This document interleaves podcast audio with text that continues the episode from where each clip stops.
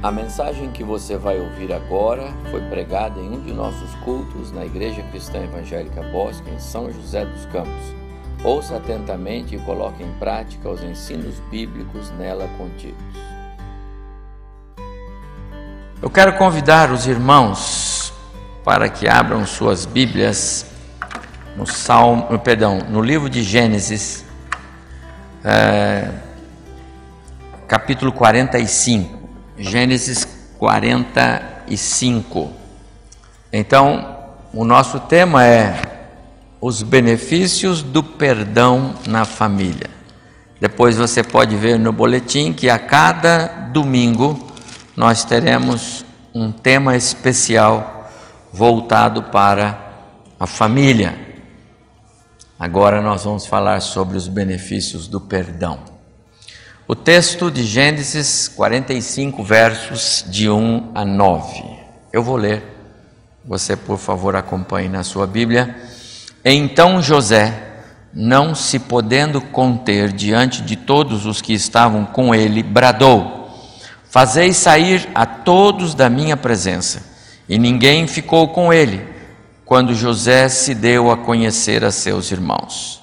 E levantou a voz em choro, de maneira que os egípcios o ouviam, e também a casa de Faraó, e disse a seus irmãos: Eu sou José, vive ainda meu pai?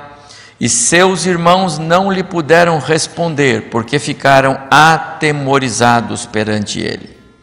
Disse José a seus irmãos: Agora chegai-vos a mim. E chegaram-se. Então disse: Eu sou José, vosso irmão, a quem vendestes para o Egito. Agora, pois, não vos entristeçais, nem vos irriteis contra vós mesmos, por me haver desvendido para aqui, porque para a conservação da vida Deus me enviou adiante de vós. Porque já houve dois anos de fome na terra, e ainda restam cinco anos em que não haverá lavoura nem colheita. Deus me enviou adiante de vós para conservar vossa sucessão na terra e para vos preservar a vida por um grande livramento. Assim, não fostes vós que me enviastes para cá, e sim Deus que me pôs por, a, por pai de Faraó e senhor de toda a sua casa e como governador de toda a terra do Egito. Apressai-vos, subi a meu pai e dizei-lhe: Assim manda dizer teu filho José: Deus me pôs por Senhor em toda a terra do Egito, desce a mim, não te demores. Que o Senhor nos abençoe na meditação desta palavra, benefícios do perdão na família. Eu penso que os irmãos concordam comigo que estamos diante de um dos mais preciosos textos, ou passagens, ou relatos que a Bíblia nos traz acerca do perdão na família ou dos benefícios do perdão na família. É inegável que esse texto, ele, é, essa passagem, essa história, ela tem uma riqueza de detalhes acerca da importância de se considerar o perdão na família como uma ordenança e não uma opção, como uma ordem a ser seguida e assim experimentar daquilo que o perdão nos traz.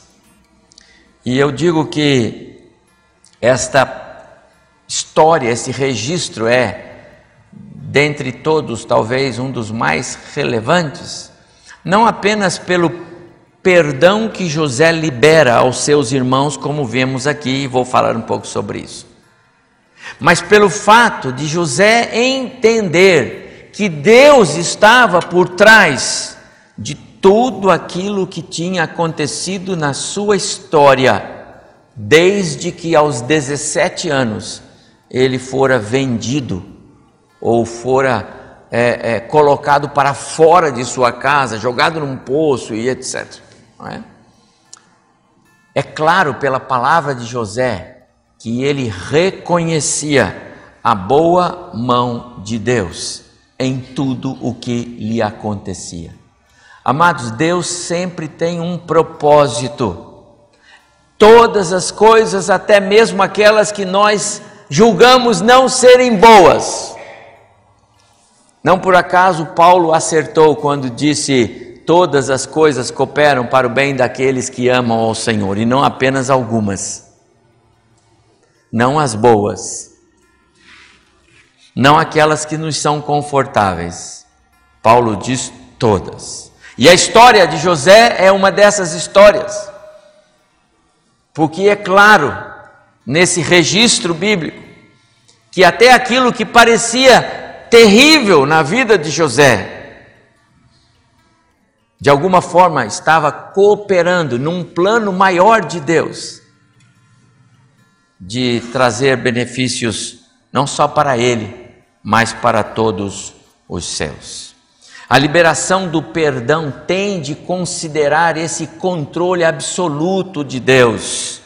É mais fácil quando pensamos assim, se não considerarmos essa realidade, ou seja, que Deus está por trás das coisas na vida dos seus filhos. Então nós vamos sempre procurar culpar aqueles que nos fazem algum mal. Não foi o caso de José ele não acertou em tudo que fez, eu não acho. Mas ele acertou quando ele disse: Deus estava no que aconteceu. E ele me trouxe aqui na frente de vocês. É, a história de José me faz pensar que é pura verdade quando, em momentos aflitos da nossa vida, de angústias, de medo, de perdas. Alguém chega para nós e diz assim: Olha, Deus ainda vai dizer o porquê você está passando por isso. Olha, Deus ainda vai te abençoar. Olha, você ainda vai agradecer a Deus.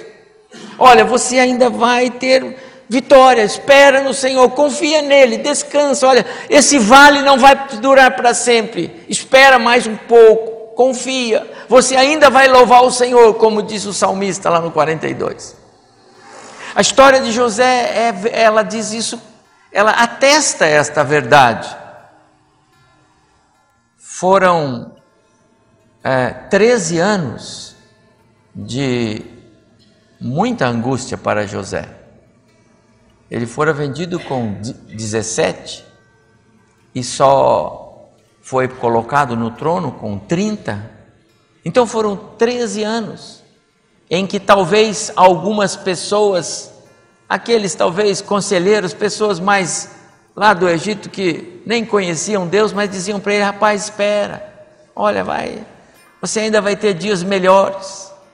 E ele esperando no seu Deus que esse dia acontecesse. De fato, meus amados irmãos, nós precisamos considerar a soberania de Deus, o controle absoluto dele, mesmo quando passamos por vales sombrios. Nós haveremos de dar glórias ao Senhor. Uma coisa é certa: José sabia que a única saída para ele era depender de Deus.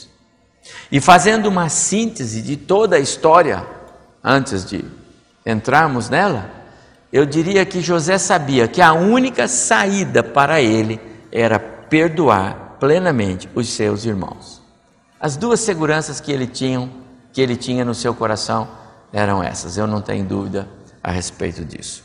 Mas vamos só tentar, em breves slides, é, rever a história. A história de José é, ocupa uma, uma larga parte do livro de Gênesis. Começa no capítulo 37 e nós lemos o 45 e até os 50 se fala de José. Então é uma parte considerável do primeiro livro da Bíblia, razão pela qual é um personagem que de fato fala conosco pela sua experiência, além das próprias simbologias que tem na vida deste rapaz. Gênesis 37 diz que José, perdão, que Jacó amava mais a José do que os seus irmãos. Ou seja, talvez um pouco daquilo que a gente vai ver na história de José seja responsabilidade do seu próprio pai, porque tinha um procedimento diferente com ele do que com os outros irmãos, e é um fato. É só ler Gênesis capítulo 37 e a gente vai entender um pouco sobre essa preferência de, de Jacó por José. E ele tinha suas razões. O fato é que, por causa dos ciúmes, os irmãos então planejaram, tramaram tirar-lhe a vida, tirar-lhe do, do caminho, vamos dizer assim. Primeiro jogaram José num poço, mas ficaram compadecidos disso e resolveram tirar do poço e o venderam para mercadores que é, foram para o Egito. Cerca de 30 anos, perdão, cerca de 20 anos depois, né, é, José está no trono. Olha Deus no caminho de José e na sua história. Ele sai do poço lá nas terras de seus pais para chegar ao trono, sendo ele o segundo, o mais importante homem do Egito e das terras conhecidas de então. Acontece que essa trama de José, porque agora houve fome na terra e os seus irmãos chegam lá. Segundo o próprio texto de Gênesis 45 que lemos, o encontro acontece 22 anos depois. José já é governador por dois anos e o encontro acontece agora. E nesse encontro, o que nós vamos ver é uma sequência de desencontros e eu quero usar os desencontros para dizer aos irmãos que eu não sei se estou de acordo, eu acho que não estou de acordo com o que José fez, porque não acredito que a Bíblia nos dá autorização para fazer o que ele fez, porque ele tramou, ele mentiu, ele armou algumas. É, é, alguns contextos em que os seus irmãos acabaram caindo nele. Isso trouxe angústia e sofrimento até para quem talvez não deveria. Não sei se é desta forma que nós devemos tratar o perdão em família. Eu creio que não, mas eu vou falar sobre isso daqui a pouco.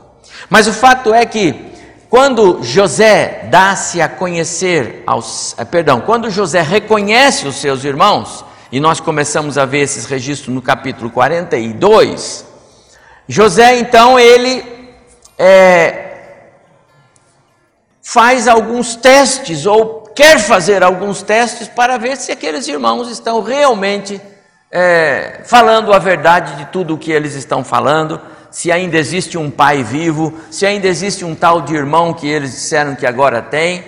E aí nós encontramos a partir do capítulo 42, e se você quiser manter a sua Bíblia aberta, pode.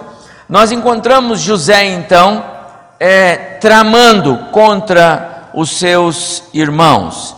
E eu coloquei aí a agonia dos irmãos, porque neste capítulo ele vai mandar que se traga o irmão mais novo. E essa é a primeira é, é, é a primeira trama que José impõe e que vai gerar uma agonia lá no pai Jacó e no próprio irmão Benjamim, que o Benjamim sequer tinha a ver com o fato. José poderia de imediato dizer para eles: Eu sou o irmão de vocês, venham para cá, vamos conversar, eu sou o irmão de vocês. Mas ele não faz assim, ele não libera o perdão de pronto. Então gerou agonia. No capítulo 42, ainda a partir do verso 29, os irmãos então partem e contam a Jacó tudo, o pai Jacó, tudo o que aconteceu. Também disseram que precisava levar o filho, e aí agora Jacó vai sofrer. Por quê? Porque Jacó já havia perdido José 20 anos antes, e agora ele não gostaria de perder Benjamim, e isso gera dor, angústia, sofrimento em Jacó. Tudo porque José não perdoou os irmãos de pronto. Continuando, no capítulo 43, nós vamos encontrar a própria aflição de Benjamim, porque é no capítulo 43 que então diz que então tomaram Benjamim e foram levar Benjamim para que o José, o homem do Egito, o maioral do Egito, pudesse é, autenticar a história que os irmãos contaram e aí então liberar ah, o alimento e liberar o irmão que ficou detido, enfim, resolver a situação. E lá vai Benjamim também em confronto. Mais terror no capítulo 44, porque é, na hora de retornar para o Egito, é, José é, vende mais cereal para eles, mas coloca a sua taça nas, na bagagem do irmão mais novo, o Benjamim. E ali vai ter outra agonia pela frente. Porque no capítulo 44, verso 12, os guardas do palácio vão interceptar a, a caravana dos irmãos e eles vão direto na bagagem do, do Benjamim e encontram a taça, o copo predileto de José e o seu irmão está roubando, vai todo mundo de volta para o xadrez. E isso gerou uma agonia naqueles irmãos, uma aflição. Veja, tudo porque José não é, não os perdoou de pronto. E no capítulo 44, verso 14, eles voltam e se encontram de novo com José. E aí é uma súplica só, é um choro que a sala encheu de água do choro deles. Porque todos choravam. Como nós não vamos voltar? Como o nosso irmão mais novo, se nós chegarmos sem ele lá agora, porque está tudo claro que ele roubou aqui o copo do, do, do, do senhor, então se aí nosso pai morre, e é melhor nós morrermos. E aí eles já estavam todos prontos a dar a vida deles, pelo menos para que o Benjamim pudesse voltar. Tudo porque o José armou uma trama antes de liberar o perdão. O medo ainda não acabou. Sabe por quê? Porque daí no capítulo 45, o José vai finalmente dar-se a conhecer. Foi o texto que nós lemos, não é verdade? Então parece que está tudo bem, é uma delícia, agora está tudo certo. Aí eles voltam para Israel, pegam o pai Jacó, e aí é uma alegria só. E o Jacó vem para, o Egito. E ele dá lá a terra mais fértil do Egito. E fica tudo bem, até o momento que Jacó morre. Abra o capítulo 50 de Gênesis comigo, por favor. Olha para você ver como o medo visita quando há dúvida sobre o perdão. Capítulo 50, verso 15. Vendo os irmãos de José que seu pai era morto, disseram: É o caso de José nos perseguir e nos retribuir certamente o mal todo que lhe fizemos. Ora, mas já tinha perdoado, mas eles ainda estavam em dúvida. Portanto, mandaram dizer a José: Teu pai ordenou antes da sua morte, dizendo: Assim direis a José: Perdoa, pois, a transgressão de teus irmãos, o seu pecado porque te fizeram mal. Agora, pois, te rogamos, José, que perdoes a transgressão dos servos do Deus de teu pai. E José chorou enquanto lhe falavam. Depois vieram também seus irmãos e prostraram-se diante dele e disseram: Eis-nos aqui por teus servos. E respondeu-lhe José: Não temais, acaso estou eu em lugar de Deus? Importante isto. Vós, na verdade, intentastes mal contra mim, porém Deus o tornou em bem para fazer como vedes agora, que se conserve muita gente em vida. Não temais, pois, eu vos sustentarei a vós outros e a vossos filhos. Assim os consolou e lhes falou ao coração. Ainda havia um episódio. O medo não se acabou. Eles ainda sofriam pela pela dúvida.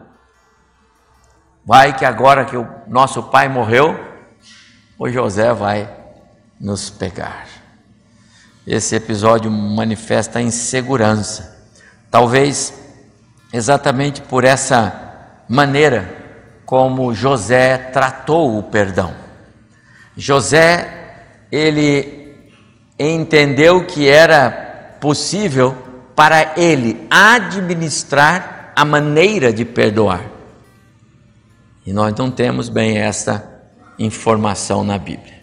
Mas o fato é que ele perdoou e nós vamos chegar nesse ponto. Eu quero, a partir desta, desta introdução histórica, porque agora estamos todos no mesmo contexto, eu quero voltar a falar sobre os benefícios do perdão na família. Olhando para o texto, olhando para cada uma dessas cenas que a gente viu é, eu queria falar sobre os benefícios, porque é isto que nos interessa. Pensar quantos benefícios nós podemos ter, e daí você vai tirar as suas conclusões sobre quantas perdas e quantas tristezas quando isto não acontece no nosso coração. Eu quero começar dizendo que a prática do perdão ela coopera com os propósitos de Deus na família, faz parte. Veja, o próprio é, texto que lemos, ele revela que José tinha plena convicção de que tudo que lhe acontecera no passado, desde quando os seus irmãos intentaram contra a sua vida, jogando-o num poço, tentando tirar-lhe a vida, e depois vendendo para mercadores que passavam lá e iam caminhando para o Egito, José entende claramente: Deus estava naquele lugar. Eu quero pensar que quando José está lá na cadeia, e você sabe que ele ficou muito tempo preso enquanto ficou no Egito, né? um tempo trabalhando na casa de Potifar, um tempo prestando serviços e outro tempo preso por acusações que não eram é, justas, mas ele ficou preso. E eu não tenho dúvida que José, ele já pensava naquilo que Deus estava fazendo. A Bíblia é muito clara em registrar por várias vezes, e Deus era com José, e Deus era com José. Então havia realmente esse, esse, é, é, é, esse projeto de Deus no coração dele, alguma coisa ele imaginava. E quando ele é chamado para interpretar o sonho lá do Faraó, e quando o Faraó o coloca, é como seu maioral, transfere-lhe autoridade sobre tudo, eu não tenho dúvida que José começa a entender tudo aquilo que Deus fez. Valeu a pena eu manter-me fiel ao meu Deus. Valeu a pena eu não perder o equilíbrio. Valeu a pena eu não me desesperar. Valeu a pena em eu manter-me firme e fiel nos princípios éticos, valores que eu aprendi. Valeu a pena eu depender desse Deus. Valeu a pena. E então ele não tem dificuldade quando ele vê diante dos irmãos, aquilo para ele é uma coisa muito clara. Ele só, no meu modo de ver, poderia talvez ter trabalhado diferente a questão do perdão, mas o fato é que para ele tudo era muito claro. Valeu a pena. Por quê? Porque Deus tem propósitos. E quando nós liberamos o perdão, nós estamos cooperando com Deus. Ora, é muito claro. Quando Deus permite que os irmãos tratem José como tratou, depois vendendo, e depois fazendo José chegar ao trono, e depois trazendo Jacó e toda a sua casa, e subiram 70, diz a Bíblia, mais os servos e etc e tal, subiram essas pessoas, e depois de mais de 400 anos, eram 2 milhões e meio de judeus. O que Deus estava fazendo? O seu povo lá nas terras do Egito. Tudo porque José perdoou e disse: Traga meu pai para cá, traga a casa de meu pai, vou dar a vocês a melhor terra, será a nossa terra. E ali os judeus se instalam e começam a desenvolver um projeto de Deus todo que parece é, é, natural. Está vendo? É natural. É, os irmãos venderam o irmão, o irmão chegou lá, agora o irmão é o primeiro do, do Egito, manda buscar a família, a família vem, chega lá um grupo de 70, 400 anos depois, agora são 2 milhões e meio. Que coisa, que história linda! Deus estava nessa história, entende? Então o perdão de José a seus irmãos cooperou com o plano, com os propósitos de Deus. Eu quero dizer isso de outro jeito.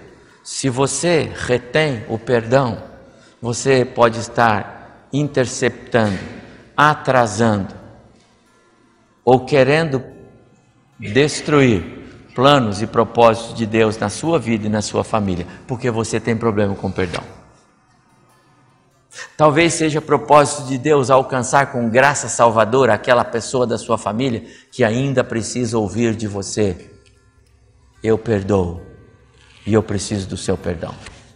Talvez Deus queira fazer uma obra na sua vida com alguém, não sei, na sua igreja, na sua família, no seu rol, e você e ele você ainda precisa dizer para ele: eu perdoo ou eu preciso do seu perdão.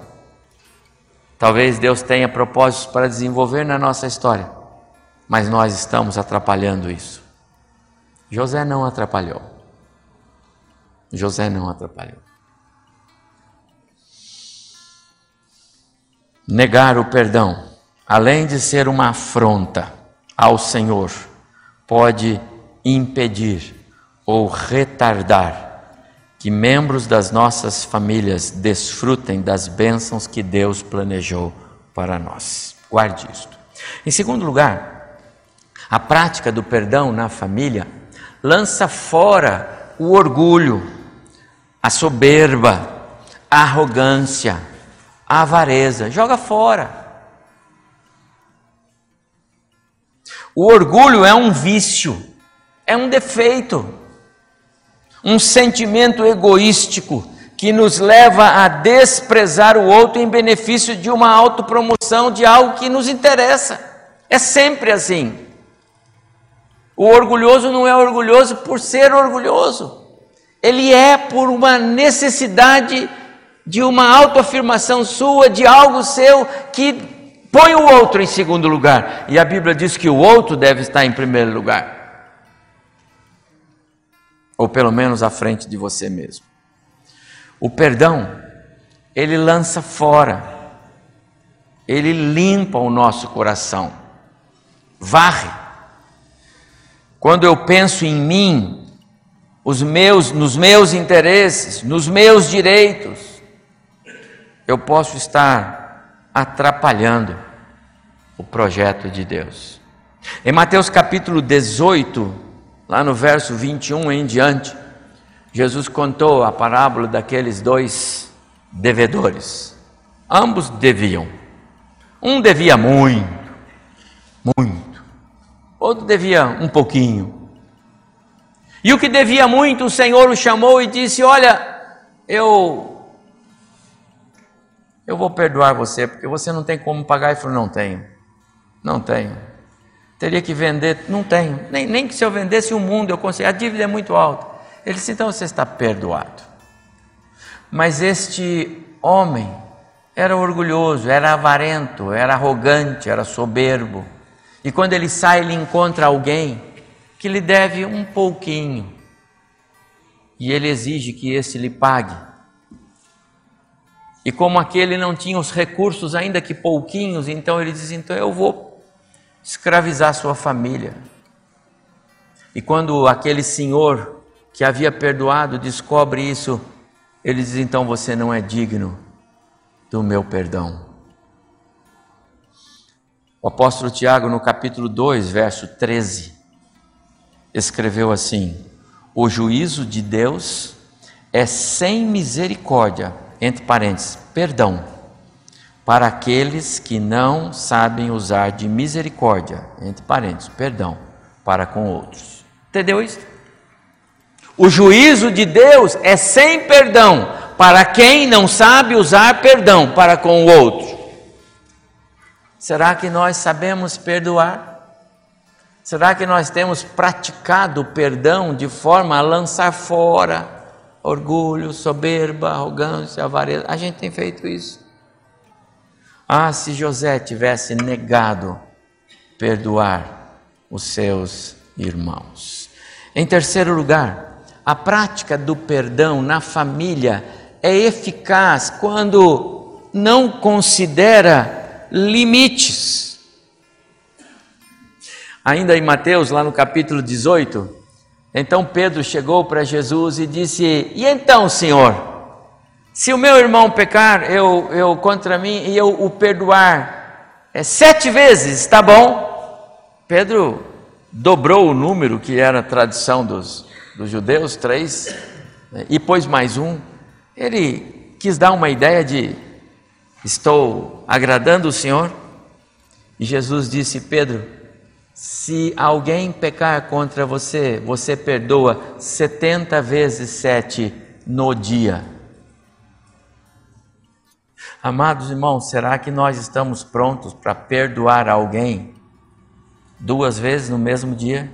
Três vezes no mesmo dia? Será que nós estamos dispostos a perdoar alguém que talvez nem sabe se a pessoa fez alguma coisa de intenção contra nós, mas nós já gravamos que era e nós já, já armamos um, um, uma, como é que, uma trincheira contra o indivíduo. Coitado daquele indivíduo, daquela pessoa, se passar perto de nós, nós já estamos prontos para fuzilar. E o coitado nem sabe que é nosso alvo, né? Quer dizer, vai morrer sem saber. Será? Será que nós estamos prontos para perdoar alguém que nos causa algum mal? Mais de uma vez no mesmo dia? Porque se for só uma vez no dia, está até fora daqui. Jesus dizia no mesmo dia, 70 vezes 7. Eu fico imaginando o seguinte: já pensou se Deus dissesse para você: Olha, é a última vez, viu? Tá bom? Se você pecar de novo, tá fora. Eu risco você do meu caderno. Você já imaginou se Deus dissesse isso para mim? Para você? Você gostaria de ouvir isso de Deus? É a última vez, tá bom? Porque eu já ouvi muitas vezes pessoas dizendo isso. E aí, irmão, podemos então seguir? Ó, oh, pastor, mas é a última vez. Se é a última vez, Deus diz isso para você. Você já ouviu alguma vez o seu Deus dizer isso para você? Nunca. E ainda bem que nunca, porque senão aí não tem mais jeito. A prática do perdão na família é eficaz quando não considera limites. Mas ainda, ela é eficaz exatamente por causa da incondicionalidade. Quando José declara perdão aos seus irmãos, e ele o fez, lá no capítulo 45, eu li esse texto com vocês. Ele não pediu nada em troca, ele não pediu ressarcimento, ele não pediu que eles escrevessem algum texto para dizer que estavam arrependidos, ele não pediu que eles de alguma maneira pudessem é, repor aquele, aqueles anos perdidos. Não, ele não pediu os trabalhos escravos, não, pelo contrário, ele os perdoou e ofereceu a eles a melhor terra de todo o Egito. Isso é incondicionalidade. O maior exemplo de perdão incondicional e amoroso é dado pelo próprio Deus. Esta mesa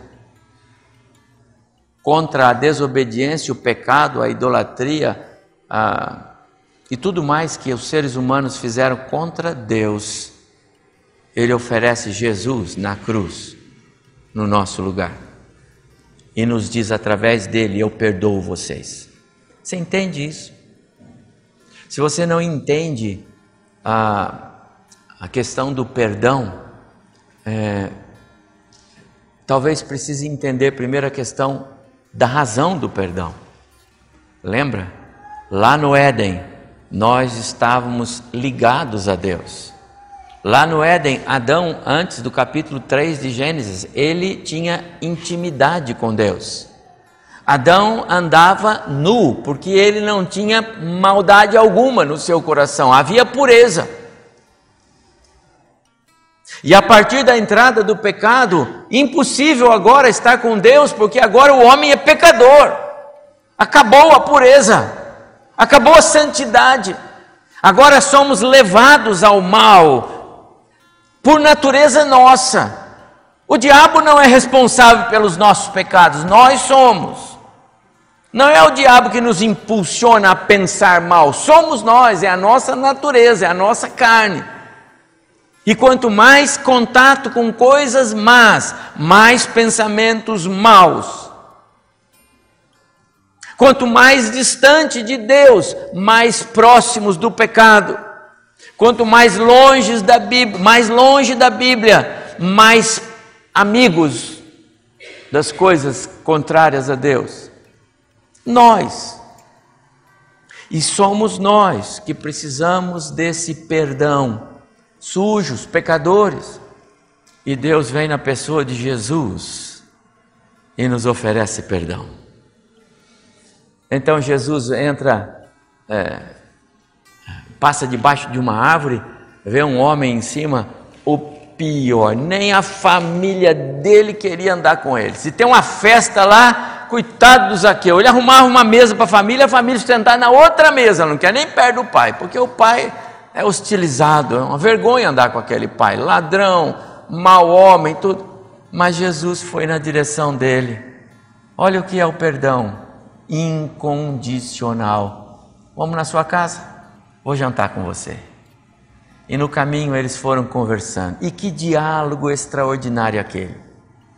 E o coração de Zaqueu vai amolecendo e a salvação alcançou toda aquela casa. São novas criaturas em Cristo, porque o perdão incondicional muda o ambiente na família. Amado irmão, perdão incondicional é uma exigência de Deus para nós, para você, lá na sua casa, na sua família, entre os seus. Pense nisso. É uma razão mais do que suficiente para que nós é, possamos praticar a, o perdão. Fomos perdoados. Em quinto lugar, a prática do perdão na família apaga quaisquer manchas, mesmo aquelas que são mais profundas. Eu gosto muito de Isaías capítulo 1, verso 18. Embora os seus pecados sejam vermelhos como a escarlate, eles se tornarão brancos como a neve. Embora sejam rubros como a púrpura, como a lã se tornarão. Isaías capítulo 1, verso 18. Amados, quando José disse para os seus irmãos: Eu sou José, seu irmão, venham para cá, me abracem, está tudo resolvido. Deus estava nisso, eu... vocês estão perdoados. José estava dizendo: pode, ter, pode esquecer, porque eu já esqueci os 13 anos. Eu já esqueci a passagem do poço, eu gritando para vocês e vocês jogando terra em cima de mim. Pode esquecer aquela surra que vocês me deram, eu já esqueci. Podem esquecer que eu fui vendido e chorando, amarrado com aqueles homens que me levavam para o Egito.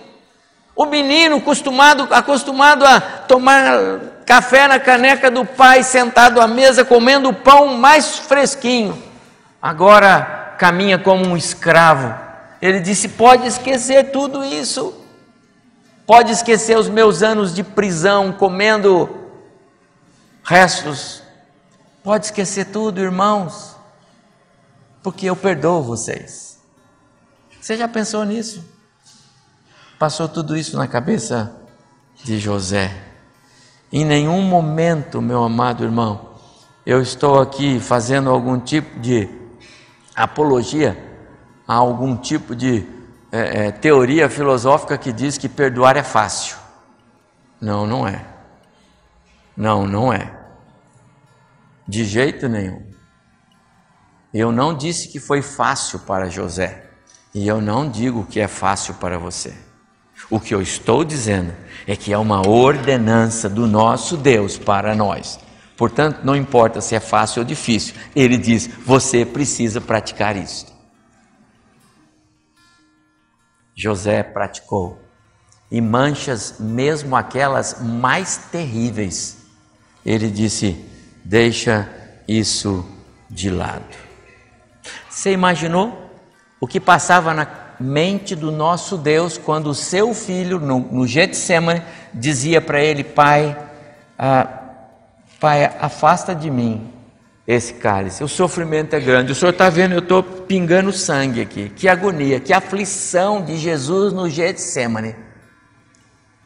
E Deus lá em cima olhando para ele, conversando com ele em espírito, dizendo: Filho, tudo isso porque nós vamos perdoar pecadores. E gente ruim, gente má, como esse Zaqueu aí que você foi na casa dele. Pessoas como nós aqui, ó. Jesus estava lá e ele conversando com o pai. E o pai disse: Filho, não é fácil não, mas segue em frente. Nós vamos continuar. Nós vamos dar perdão para esse povo. É o único caminho. Você acha que tem outro caminho? Troca de um presente? Uma tentativa de seguir caminho por aqui? Não, não vai resolver. O tempo não apaga. O tempo embrulha. O que apaga mágoas, tristezas, é, perdoa. Me perdoa mesmo? Deixa eu abraçar você, está perdoado. É verdade, é verdade. O choro apaga, cancela. Outras coisas não. A prática do perdão, ela apaga quaisquer manchas e como famílias andam manchadas por causa do perdão ainda não concedido. Em sexto lugar, a prática do perdão na família, ela não reacende intrigas passadas. Eu gosto de é, lembrar do profeta Miqueias aqui. Miqueias capítulo 7, verso 19, para você que está anotando aí. Miqueias 7, 19. E Deus decidiu jogar os nossos pecados nas profundezas dos mares não está lá, mas eu vou colocar, porque todo mundo coloca, eu também tenho o direito de colocar uma continuidade aqui. E colocou uma plaquinha dizendo: proibido pescar. Ele fez isso. Se Deus pegou os meus pecados, os seus pecados, se você já é perdoado por Jesus, e jogou nas profundezas dos mares e disse: Aqui ninguém pesca, porque José iria reacender mágoas. E essa foi a preocupação lá no capítulo 50 que nós lemos, porque os seus irmãos disseram: e agora o nosso pai morreu, e o José vai reacender as mágoas contra nós. E José vai para eles e disse: Não, irmãos, eu os perdoei. Vocês acham que eu sou Deus para julgá-los? Não. Deus é o único que pode não perdoar e ele decidiu perdoar você. Você entende isso, irmão? Há alguém que você tem dificuldade de perdoar? Ah, pastor, você não conhece a minha história. Se conhecesse, você ia ver que eu não posso perdoar Fulano. É? O único que pode não perdoar é Deus e ele decidiu perdoar você. E se você não tem condições de perdoar esse, essa pessoa, talvez você não tenha entendido ainda o perdão de Deus na sua própria vida. Eu vou repetir: não é fácil perdoar. Não, não é fácil perdoar. Como perdoar alguém que de repente tirou a vida de alguém de você? Eu já contei algumas vezes, mas são coisas que marcam, né? quando meu avô morre atropelado, meu pai vai ao médico que atropelou, leva uma Bíblia e diz: Doutor, eu vim trazer uma Bíblia para o senhor. E o médico todo atrapalhado diz: Mas que eu posso fazer para o senhor? Nada. Queria meu pai de volta, o senhor não pode trazer. Mas nós não temos nenhum problema, fique com esse presente. Nós já o perdoamos. Você é capaz de fazer isso? Eu nunca me esqueço da história do é, reverendo Manuel da Silveira Porto Filho, autor de vários hinos. Foi pregador no aniversário de 15 anos da Ediane. E eu estava lá. Eu estava lá, de olho em você. Você não olhava para mim, mas eu já olhava para você. Tem que confessar isso aqui, viu, Braz? Eu já olhava para ela. Reverendo Porto Filho, pregando lá no Rio de Janeiro, na igreja de Bento Ribeiro, era a igreja dele? Qual que era? É uma igreja lá. Ele prega, igreja congregacional, Fluminense. E ele pregava, quando alguém chegou e puxou o paletó dele, fala: Pastor, o senhor precisa parar o sermão, porque uma tragédia na sua casa. Ele disse: Espera eu terminar o sermão. Pastor, é que a sua filha, sua filha morreu. Então ele para e pede à igreja que ore e, e que ele vai para casa. E ele chega lá e a filha está assassinada. E sabe quem matou a filha dele? O genro dele. O genro matou a filha. Reverendo Porto Filho é, escreveu o hino Bem junto ao coração de Deus há um lugar de paz. Conhece 53 de Salmos Onde não entra ali tristeza ou dor, nem tentação falaz. Ele escreveu este hino nesta fase da sua vida. Passado o luto, Reverendo Porto Filho pega a sua Bíblia e vai até a cadeia onde está preso o genro. Entra e diz para ele, e o genro o abraçou, chorava. Ele tinha bebido quando matou a esposa. Reverendo diz para ele: Eu vim aqui para dizer para você que eu o perdoo. Eu perdoo você. Quero que você tenha o perdão de Deus na sua vida, mesmo aqui onde você vai cumprir a pena. Mas eu vim aqui para dizer que eu perdoo você. É fácil isso? Você faria isso?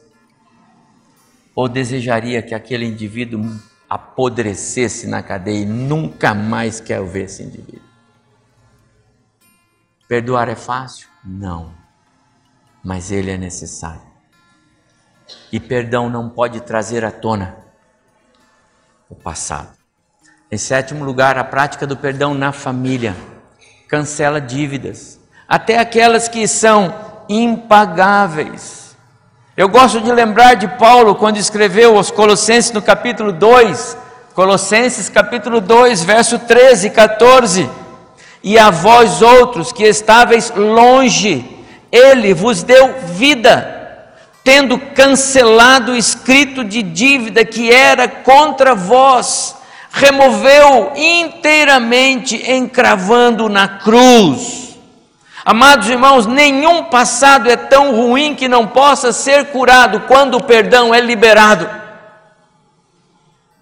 O que Deus fez é que Ele pegou o seu próprio filho e colocou naquela cruz e ali na cruz, Jesus estava olhando para mim e para quantos de nós já ganhamos a salvação e estava dizendo assim: todas as acusações contra você, eu estou agora aqui na cruz, rasgando, não tem mais, não tem mais, não tem mais, não tem mais, não tem mais.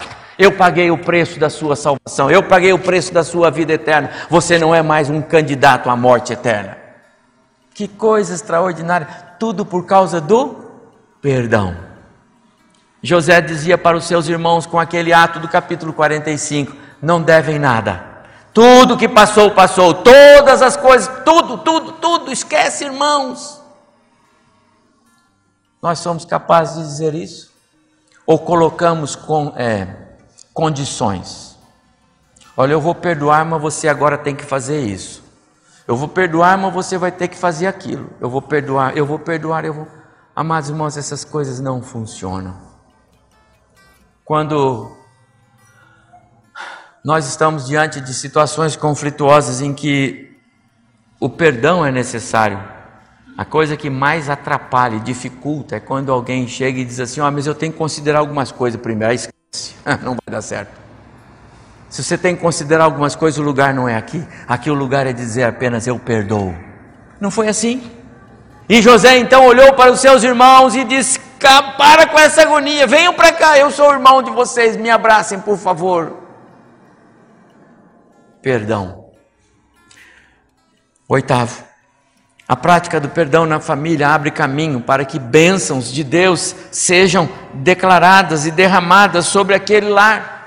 Você sabe pelo texto que nós lemos aqui que José então mandou chamar Jacó, o pai lá do Egito, traga Jacó, traga os, os meus, os meus, é, os meus parentes, netos, os, os sobrinhos, todo, traz todo mundo, traz os empregados, e eu vou dar aqui para vocês a terra de Gozen, a terra mais fértil do Egito. Ali plantou, tudo nasce. Ali é fácil de criar gado, criar ovelha, criar tudo. É ali que vocês vão morar. Tudo porque o perdão entrou. E o perdão entrou e num tempo de, de fome, de escassez, de sofrimento, aquela família regida pelo perdão agora vai morar num oásis. Eu costumo dizer que Deus é tão maravilhoso que às vezes no meio de turbulências que a gente vive, ele nos faz surgir um oásis, não é? Quando parece que é fome, a época é do desemprego, a época é disso, a época daquilo, e de repente alguém diz: ah, Eu fui chamado para trabalhar em Tauro. Isso é um oásis no meio desse deserto, porque Deus faz assim. Ele faz assim na família quando, quando o perdão aparece. Em nono e penúltimo lugar, a prática do perdão na família é um testemunho de fé, porque perdoar é próprio de quem reconhece suas próprias necessidades de perdão.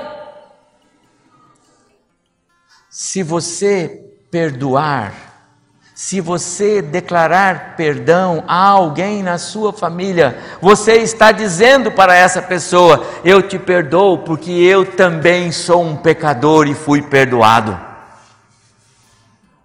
Esse testemunho vai sair, pode ter certeza disso, vão entender isto. Quem não é perdoado não sabe perdoar, é natural. Ninguém dá o que não tem, ninguém oferece aquilo que não conhece. João, 1 João capítulo 1, verso 8, diz: Se dissermos que não temos pecado, a nós mesmos nos enganamos e a verdade não está em nós. Somos pecadores, falhos, fracos. Quando eu digo para você, irmão, eu perdoo você, eu estou dizendo para você, eu também preciso do perdão. Em décimo e último lugar, a prática do perdão na família é restauradora, mas precisa ser ministrada segundo a receita de Jesus e não tratada conforme nosso entendimento.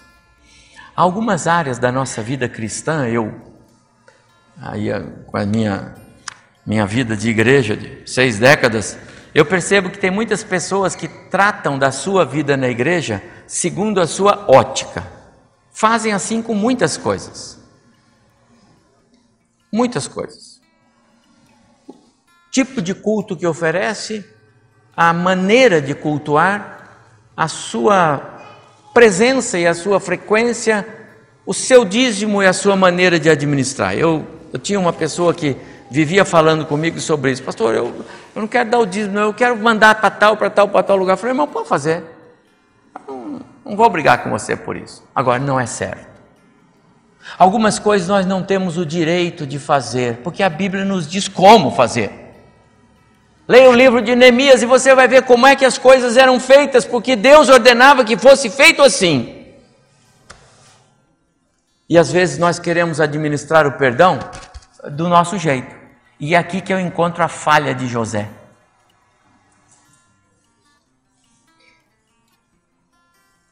Perdão não pode ser tratado em doses homeopáticas, nem com contrapartidas, muito menos. Toda a trama de José não tem apoio na teologia bíblica. Aliás, veja, trouxe sofrimento para ele e seus irmãos. Não foram poucos dias, imagina.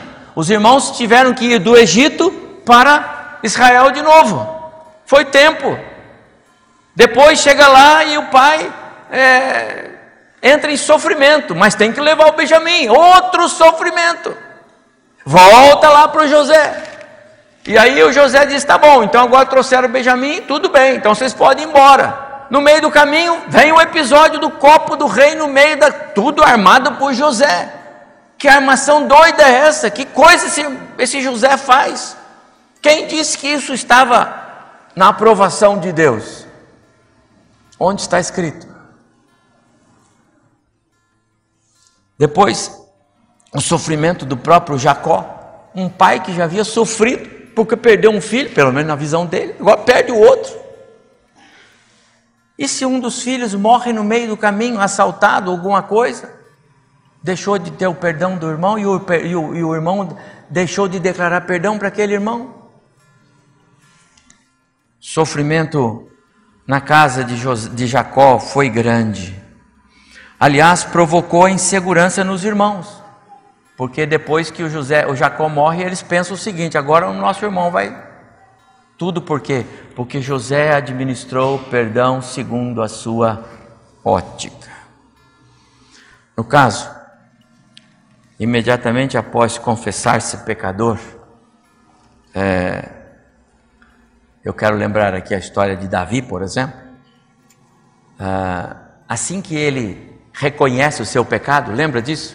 O Natan conta a história para ele, pá, pá, pá, né? E o Davi diz assim: Esse homem tem que morrer. E o Natan diz: O senhor é o homem, rei, porque o senhor é que fez essa trapaça toda aí. Aí o Natan, aí o Davi cai por terra, pluf, arrependido e reconhecido. E ele diz: Pequei contra o Senhor, já não sou mais digno. E o Natan diz para ele na mesma hora, no mesmo instante: Levante-se, rei, o Senhor já te perdoou. Sem negociação, sem contrapartida, sem condicionalidade, sem nada. Então Pedro, o amigão de Jesus, que em nada era segundo, ele era o primeiro quando Jesus é preso, Pedro foge. E quando perguntam para Pedro, e aí Pedro, você estava, eu nem conheço aquele homem lá, mas você andava com ele, eu não sei quem ele é. Mas Pedro, eu já disse, eu não conheço aquele homem. E nesse momento Jesus olha para ele, ele olha para Jesus e ele fala: Agora eu estou fora do caderno dele. Quando as mulheres vão ao túmulo e Jesus se dá a conhecer e diz para elas: Avise Pedro, eu quero encontrar com ele lá na praia. E quando eles encontram, Jesus não diz absolutamente nada mais, não o confronta, não o pede para ele explicar o fato, nada, nada, nada. Jesus disse para ele: E aí, Pedro, você me ama? Continua me amando. Você disse que me amava mais do que os outros. Você ama? Eu amo, Senhor. Mas você ama mesmo, Pedro? Amados irmãos, o perdão não pode ser ministrado segundo a sua visão. Ah, pastor, eu, eu entendi bem a palavra, eu vou, eu vou, eu vou planejar como que eu vou perdoar lá o fulano. Não, não faça isso. Pegue as coisas boas que José te deu. Não pegue a sua trama. Eu não vejo apoio para ela. Eu não vejo. Já imaginou? Meu prezado irmão e irmã, e eu estou concluindo, se não houvesse perdão, pensou? Já que é tão difícil perdoar, não é? Melhor aqui, ó. Talvez algum aí pense assim, pastor, mas é melhor que nem houvesse esse negócio de perdão. Aí eu não tinha que pensar nisso. É? Qual era a chance de Davi se não houvesse perdão? Qual era a chance de Raabe se não houvesse perdão? Qual era a chance do Pedro que eu acabei de falar se não houvesse perdão? E qual era a minha chance e a sua chance? Onde nós estaríamos agora? Então não há nada melhor do que a prática do perdão. Ponha isso na sua mente. A ausência do perdão gera doenças. A ausência do perdão sof traz sofrimento, até mesmo para quem não deveria sofrer ou não tem nada a ver com a história. Esta mesa, meus amados irmãos, ela é a maior declaração de perdão que a humanidade já viu. É um testemunho, um alto testemunho do próprio Deus que nos ensina sobre perdão e exige de nós a prática do perdão. Esta mesa traz à memória as palavras do próprio Senhor Jesus, ainda na cruz, lembra? Pai, perdoa-lhes, eles não sabem o que estão fazendo. Esta mesa diz: perdoados, perdoem. Esta mesa diz: perdoados, perdoem, perdoem, perdoem, perdoem. Sem negociação, perdoem. Que o Senhor Deus nos ajude e nos faça perseverar no caminho do perdão.